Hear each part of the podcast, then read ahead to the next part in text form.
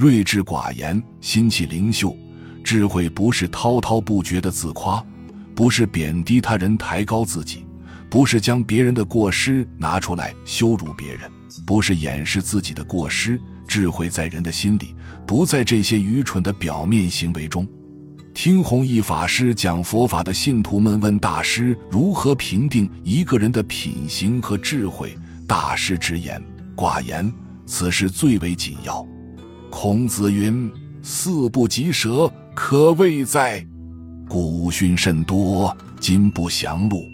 不说人过，古人云：“时时检点自己，且不暇，岂有功夫检点他人？”孔子亦云。公自厚而薄责于人。以上数语，余常不敢忘。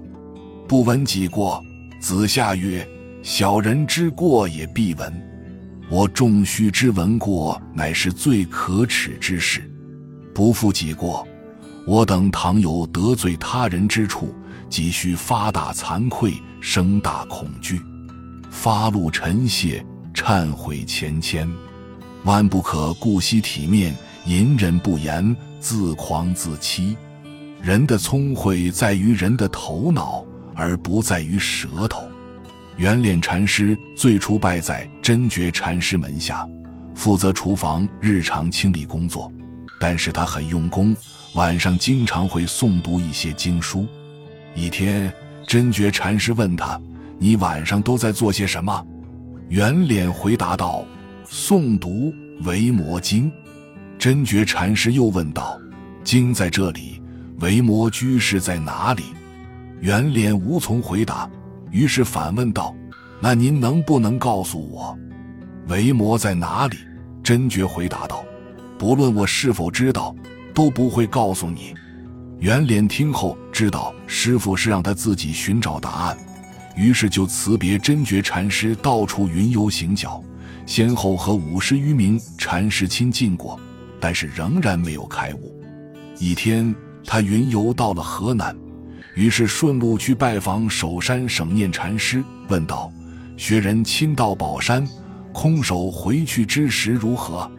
首山省念禅师道：“拾取自定宝藏。”圆脸禅师顿悟，于是说道：“我不怀疑禅师们的舌头。”守山省念禅师问道：“此言何意？”圆脸回答道：“我也有舌头。”守山省念禅师听后，高兴地说道：“你已经悟出了禅的心要了。舌头人人都有，但是有几个人能真正懂得舌头的妙用呢？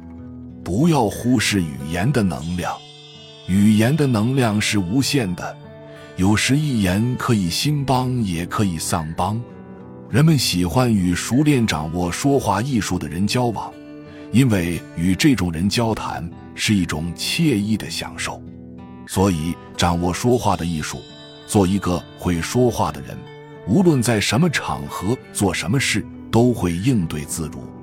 智慧在人的内心，而不在文字。文字只是一种表达智慧的工具。真正的智慧在于自己的领悟、创造和实践。正悟禅师在与安元禅师闲谈时，提到了苏东坡的诗句：“溪声尽是广长舌，山色无非清净身。夜来八万四千骑，他日如何举四人？”